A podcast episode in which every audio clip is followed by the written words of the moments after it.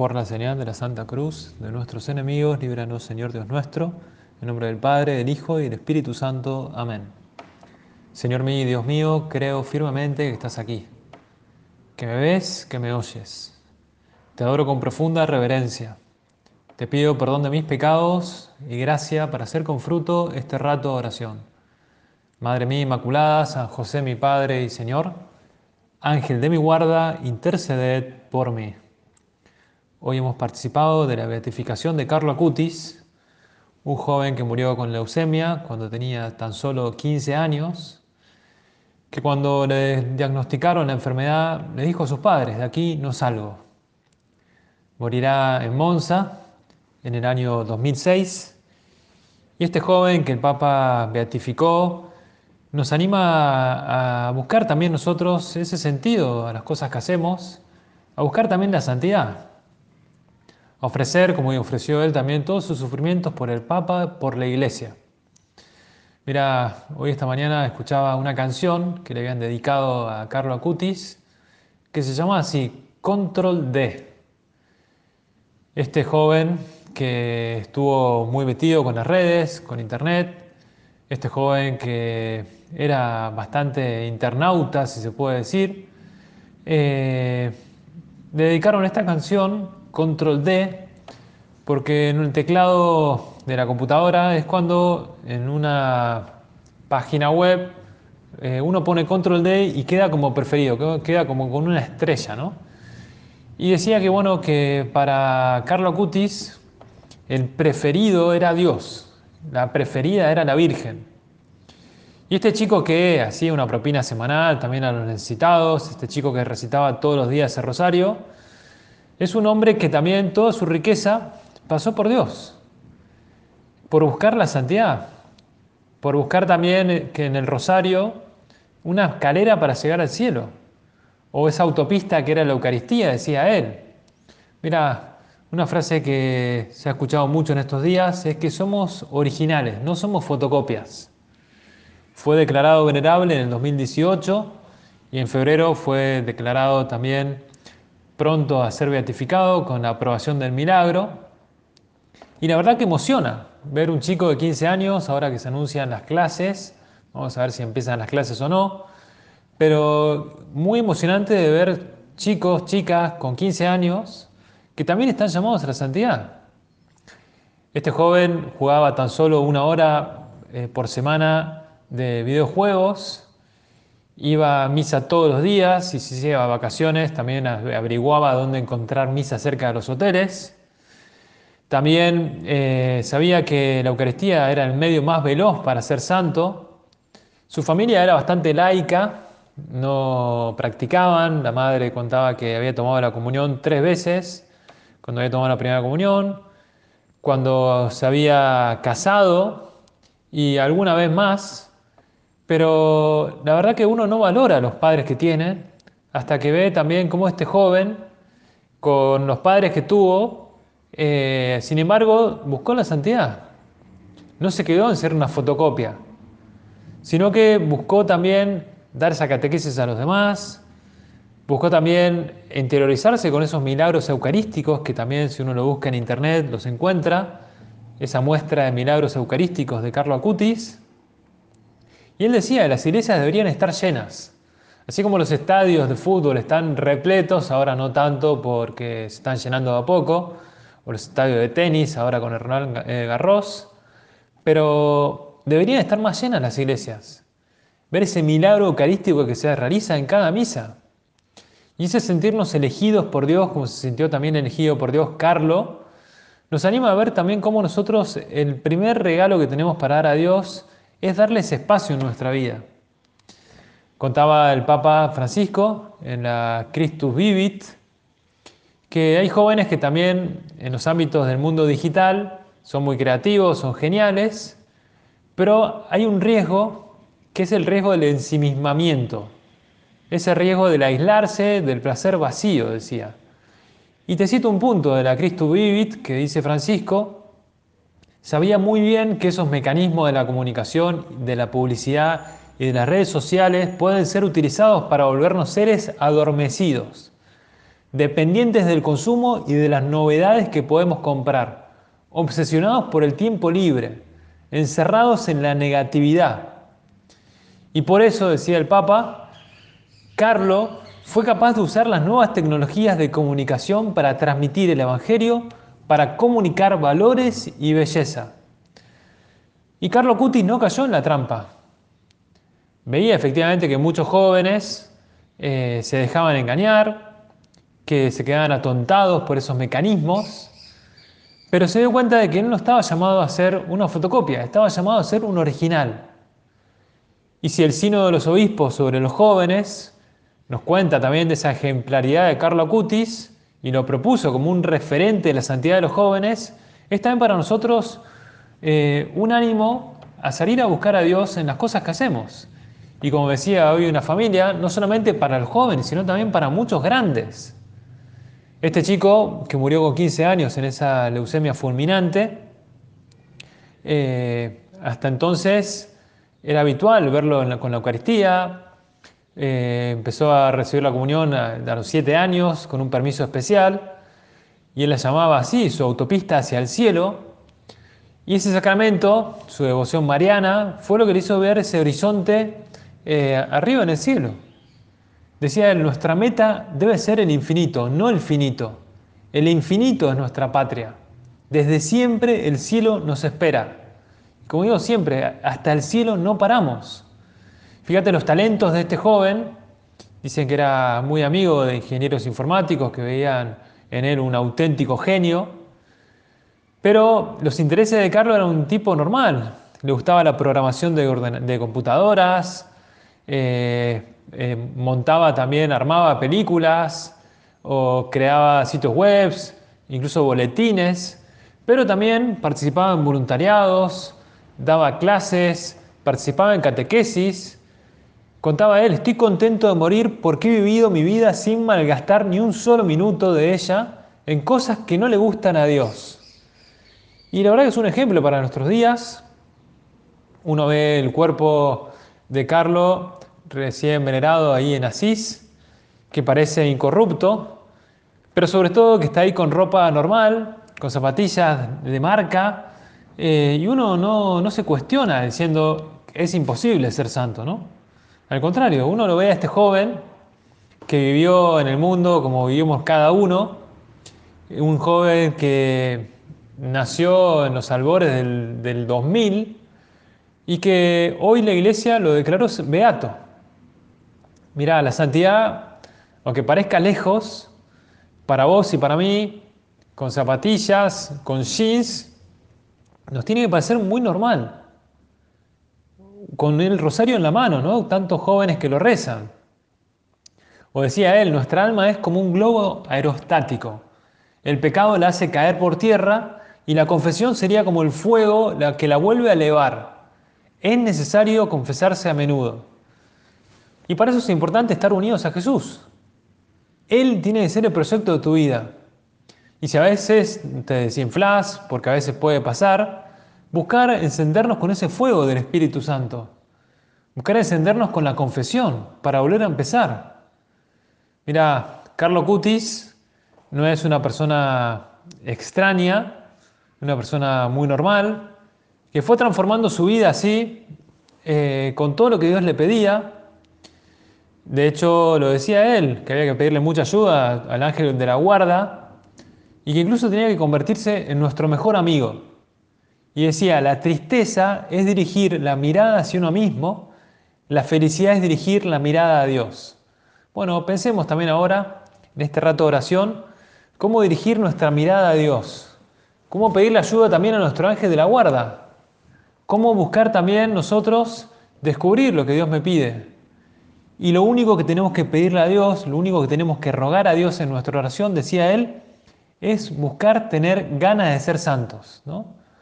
Pienso en los noviazgos que quieren ser santos el día de mañana con su casamiento, o pienso en los que van a entrar al seminario o van a entrar también a un convento o pienso también en la madre de familia que también busca la santidad.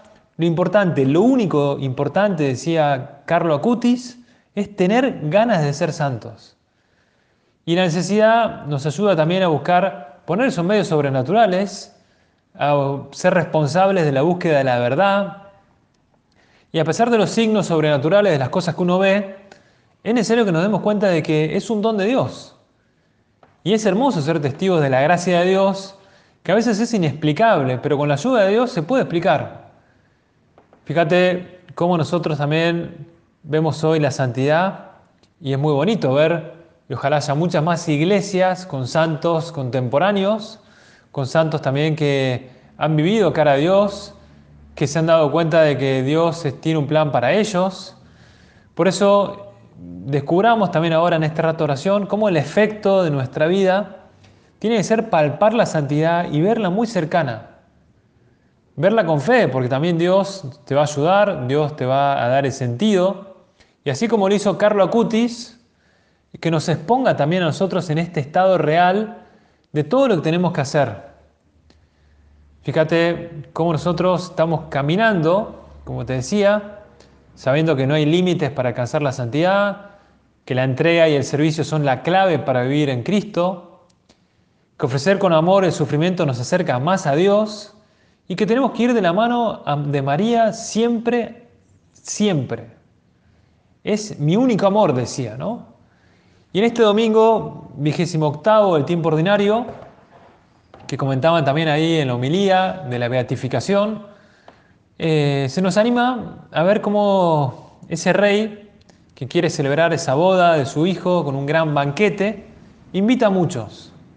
Fíjate, el deseo de Jesús, el deseo de la iglesia, es que todos los fieles se acerquen al sagrado convite. Ese sagrado convite que es la Eucaristía. Pero, sin embargo, algunos no quieren ir. La iglesia recomienda vivamente que comulguemos los domingos, los días festivos, lo nombra también preceptos, incluso todos los días si podemos, porque recibir la Eucaristía es entrar en esa profunda comunión con Jesús, como lo dice él, permaneced en mí y yo en vosotros. No es que, bueno, si te parece, no, mira, Cristo se nos da la Eucaristía. O lo mismo eh, me decía el otro día una pareja de novios que voy a casar, eh, si podían comulgar con las dos especies. Y sí, por supuesto. El marido y mujer recién casados comulgan con las dos especies para identificarse también como esos ministros del sacramento. Lo dice el padre del banquete. Eh, venid a la boda, los convidados no han hecho caso y siguen invitando, ¿no? Siguen avisando de esa fiesta. Y ante la llamada de Dios a la aceptación de la fe, a la aceptación de las consecuencias de la fe, a la conversión, no es que hay intereses humanos, Dios no, admite excusas. Hoy en día hay que recordar a la gente que el banquete está abierto, incluso que es gratis, que requiere generosidad, que es universal, que es para todos, que muchos son los invitados, pero sucede que sorprende, sucede que algunos no se quieren dejar elegir. Mira, la bondad de Dios no tiene fronteras, no discrimina a nadie, invita a todos, pero algunos no quieren ir. Fíjate, el rey que leeremos también mañana esa parábola, no se da por vencido de la primera negativa, sino que insiste. Dios quiere la salvación de todos, pero respeta la libertad. El pecador impertinente, podríamos decir, o el pecador impenitente, es como los invitados que no quieren ir, rechazan la invitación. Y si alguien se empecina en el pecado sin arrepentirse, no se salva pero porque Él lo ha querido, no es porque Dios lo ha dejado afuera. Es más, será castigado como esos invitados que rehusaron ir a las bodas del Hijo del Rey. Fíjate este banquete que nos habla del Evangelio, nos anima también a buscar la santidad, como la buscó Carlo o como la buscaron tantos santos.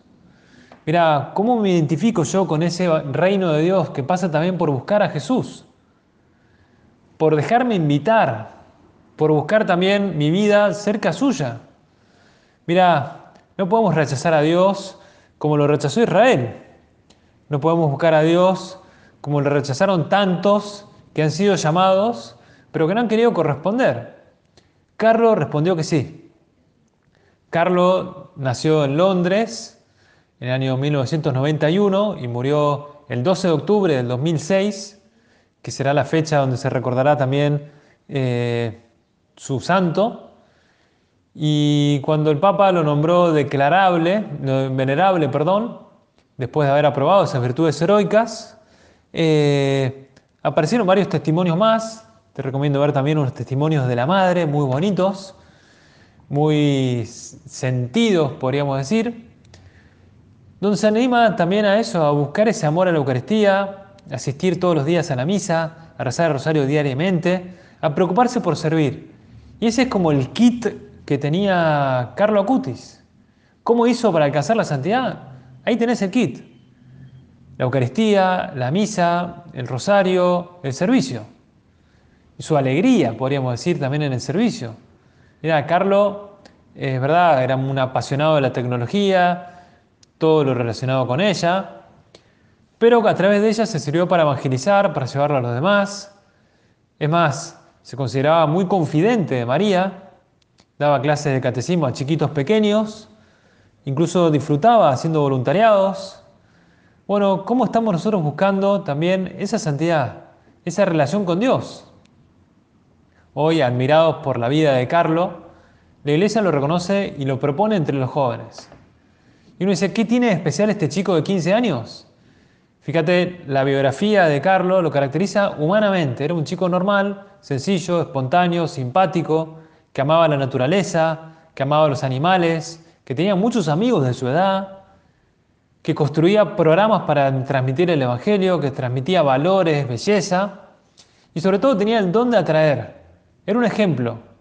Sentía la necesidad de tener fe, su amor por la Eucaristía era tan grande que incluso decía él, se va directamente al cielo si te acercas todos los días a la Eucaristía.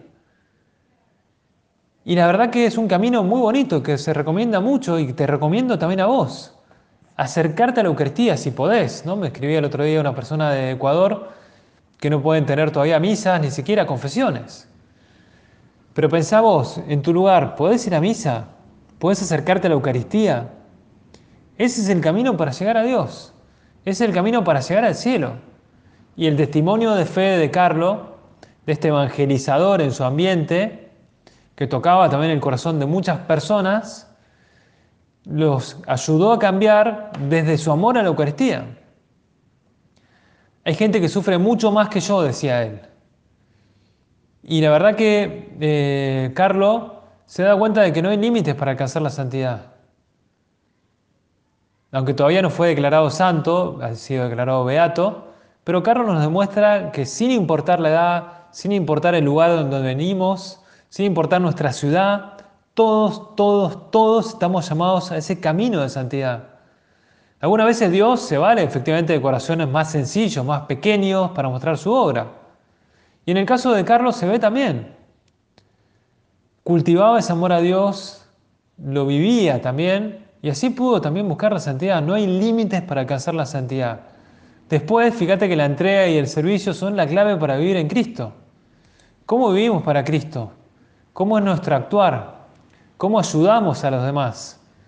¿Cómo busco ver a Cristo en los más pobres, en los más necesitados, en el hermano, en el amigo caído? ¿Cómo ayudo consciente también de mi propia miseria? ¿Ofreces con amor ese sufrimiento que te pide el Señor? Pienso ahora también en unas personas que se enfermaron de coronavirus y que bueno, también le toca llevar esta enfermedad. Bueno, ¿cómo la vivo yo y cómo quiero vivirla? ¿Cómo me preocupo también de vivir para los demás? ¿Cómo me animo también a sufrir con los demás, a vivir de la mano de María también todo lo que me está pidiendo el Señor? ¿Cómo es mi devoción a María? Los santos han sido caracterizados también por ese amor a María y en Carlo lo vemos también. Te invito a lo que lo pienses, a que te animes también a vivir tu fe.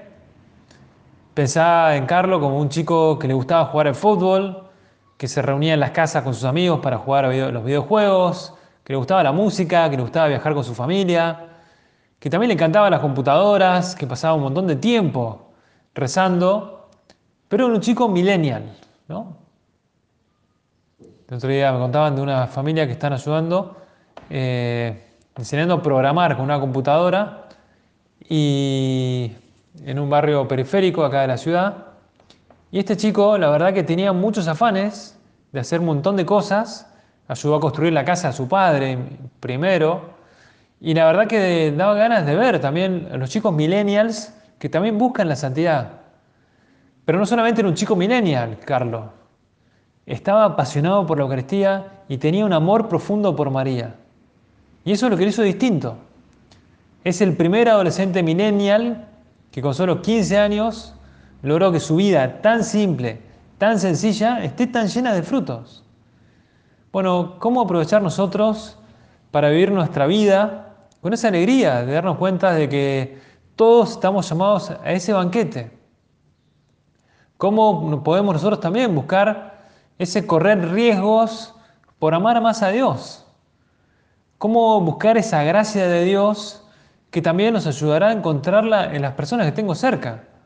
Cuentan de Carlos que Dios le dio también la gracia de tener una niñera verdaderamente católica y es de ella quien recibe la formación, el gusto por la fe. Y la verdad que todos tenemos personas que nos ayudan.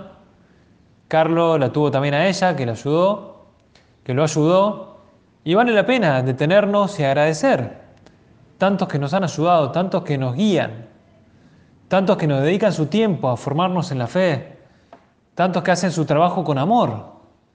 Y es inevitable que en el camino eh, sintamos también ese entusiasmo de mucha gente que nos enciende, que nos da ese fuego, que nos levanta. Fíjate, Carlos, con tan solo 15 años, hoy nos está explicando a todos cómo vivir, cómo invitar a Jesús, sin dejarnos determinar por modas, por eh, cosas materiales, no, Carlos comprendía perfectamente que lo que aleja de la vocación a la santidad no nos ayuda. Nos da insatisfacción, nos da sensaciones de vacío. Cuando tantos quieren seguirlo así, mirá, el antídoto que Carlos decía es la tristeza está en mirarse a vos mismo y la felicidad está en volcarse hacia el Señor. Tengo solución por encontrar también eh, cómo el Señor me ama, cómo el Señor me espera también en el sagrario. Ese Jesús que está ahí esperándome desde hace dos mil años, ese Jesús que también me anima a buscar en su palabra, en el catecismo, el sentido de las cosas que hago, en la lectura de la Biblia, en la confesión, en el servicio a los demás, en el rosario, en la comunión, en ese verdadero kit para ser santo. Cuenta un estudioso de la causa que decía, Carlos quería que la gente comprendiera este don inmenso. Dios está con nosotros y esto debe ser motivo de felicidad, de esperanza para todos, incluso cuando debemos soportar las cruces, porque Carlos decía que al Gólgota subiremos todos. Podemos santificarnos durante ese camino, pero al Gólgota subiremos todos y hay que ir santificándonos en este camino. Fíjate este detalle de amor que también nos enseña Carlos, que sabía amar las cosas que hacía, que sabía entregarse en su trabajo. Cuenta también de un trabajador hindú que cuando lo escuchó tan sincero, tan entusiasta, buscó saber más y finalmente pidió ser bautizado. Pidió eh, buscar la fe en la Iglesia Católica. Por eso Carlo Cutis y vamos terminando, es el patrono de la ciberevangelización. El otro día me decía un, joven, padre, tenés que hacer más reels, o reels, no sé cómo se dice bien, en Instagram. No sé, Carlos fue el patrono de la ciberevangelización. O como decía el otro día un cura, que hay que hacer TikToks. No sé lo que hay que hacer. Y los jóvenes están llamados también a buscar ese sentido, a darnos cuenta de que tenés, tenés mucho para evangelizar, tenés mucho para mostrar y si de verdad queremos también nosotros darnos cuenta de todo lo que tenemos que hacer, no podemos quedarnos en dificultades. No, al contrario, buscar que Dios también nos llama y nos quiere santos, que espera también de vos esa correspondencia a la gracia, que quiere que vos también te sientas convocado a esa evangelización digital, se puede decir, que no es solamente para laicos, también para sacerdotes, religiosos, religiosas. Es como también llevar a Jesús a las personas que tengo alrededor. No es una cuestión de seguidores, es cuestión de hacer las cosas cara a Dios. Y si se puede evangelizar mejor, evangelizar mejor digitalmente. Fíjate cómo también nosotros podemos mostrar a Jesús siendo catequistas, como lo hizo Carlos, siendo catequistas, como lo hizo también eh, Carlos Cutis, y que nos enseña también a ver cómo todos estamos llamados a evangelizar, cómo nosotros también podemos mostrar a Jesús. Y para eso hay que tener una confianza inquebrantable en Dios. Cuando le diagnosticaron la leucemia terminal, Carlos nos desesperó, sino que dijo casi lúdicamente, Dios acaba de programar una alarma, es decir, ha colocado un tic-tac de reloj para avisarme que llegó la hora. Y esa alarma, podríamos decir, ese tiempo que tuvo también que sufrir, lo ofreció también por el Papa, que en ese tiempo era Benedicto XVI, por la Iglesia, para no ir al purgatorio, para ir al cielo y por esa conversión de los pecadores. Mira, todo esto con solo 15 años. Bueno, nosotros también podemos buscar la santidad. Y ahora en este rato de oración es ese deseo de querer estar siempre unidos a Jesús, de que sea Él nuestro proyecto de vida, de que de verdad sea Él ese control de, ese preferido de mi vida, que yo quiera también poner a Dios en mi vida, porque me doy cuenta de que no puedo quedarme eh, adormilado o no me puedo quedar en un sofá, sino estoy también llamado a ser santo, con jeans y zapatillas, como quieras, pero estamos llamados a la santidad.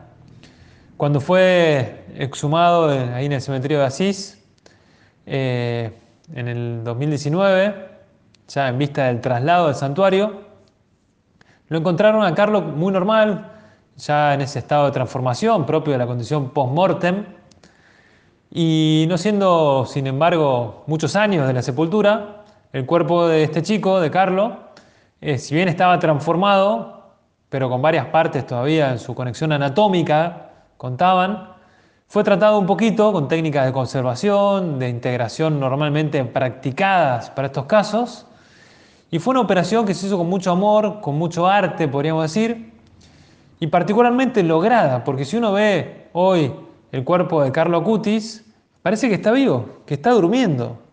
Mira, pidámosle al Señor que nos ayude a convertirnos en su amigo, que nos ayude a dirigir la mirada a Él, que sea también Él el que nos ayude a levantarnos si alguna vez caemos por el pecado y a buscar también la santidad. Dios nos espera y depende de que nosotros busquemos esa amistad, que tengamos esas ganas de ser santos, porque es lo único importante que debemos rogar a Dios, para darme cuenta de que también es hermoso ser testigos de la gracia de Dios. Es hermoso ver también cómo Dios quiere confiar en nosotros. Y si de verdad nos ponemos en sus manos, nos daremos cuenta de que todos estamos llamados a la santidad. Primero, que no hay límites para alcanzar la santidad, que la entrega y el servicio son la clave para vivir en Cristo, que tenemos que ofrecer con amor el sufrimiento que nos acerca más a Dios y que tenemos que ir de la mano de María siempre, hasta con la carga más ligera, siempre con María. Que sea ella de verdad nuestro único amor, que sea ella nuestro único sentido, ¿no? Eh, lo que nos ayude también a entregarnos más al Señor, que nos ayude también María, ahora en este mes mariano, este mes del Rosario, en el cual ha sido beatificado Carlo Acutis, que también nos animemos a vivir esa alusión entre la fiesta de la Virgen del Rosario, entre esta fiesta también de la Virgen del Pilar, que celebraremos dentro de poco, que nos animemos también a vivir como se vive también cada uno en su darnos cuenta de que Dios tiene un gran plan para nosotros. Y si de verdad queremos también nosotros entregarnos, nos daremos cuenta de que tenemos muchas cosas para hacer. Fíjate, Carlos lo consiguió. Bueno, animate, animémonos a buscar también la santidad, animémonos también nosotros a darnos cuenta de que el Señor nos quiere de verdad santos y que también está esperando esa confianza en Él. Me decía el otro día, hablando una persona, sobre la importancia de la Virgen del Pilar, que el apóstol Santiago, un poco desanimado con las dificultades que tenía que atravesar para evangelizar España, pidió una señal a la Virgen. Y la Virgen se la dio, se le apareció y le dijo, no tengas miedo, vamos a pedirle a la Virgen que también nos animemos a buscar la santidad. Te doy gracias, Dios mío, por buenos propósitos, afectos e inspiraciones que me has comunicado en esta meditación. Te pido ayuda para ponerlos por obra. Madre mía Inmaculada, San José mi Padre y Señor, Ángel de mi guarda, interceded por mí.